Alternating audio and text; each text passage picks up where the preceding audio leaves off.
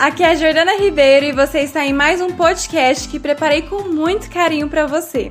Eu espero que esse áudio te ajude a aliviar as dores da sua fibromialgia, te proporcionando felicidade e qualidade de vida. É, quando a gente olha para o sistema osteomuscular, a gente está falando de permissividade e proibição. É o movimento. Então, eu permito, eu recuo.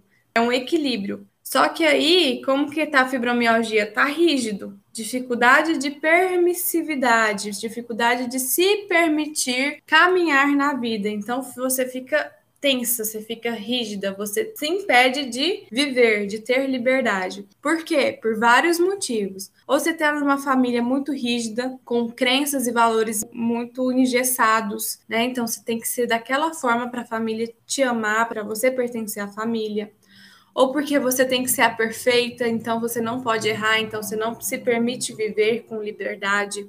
Ou ainda você quer abraçar tudo, quer salvar todo mundo, então você não se permite viver, você vive pelo outro, né? São algumas alguns exemplos que eu dou aqui para vocês que acontece essa questão da fibromialgia. Então tem um cunho muito emocional.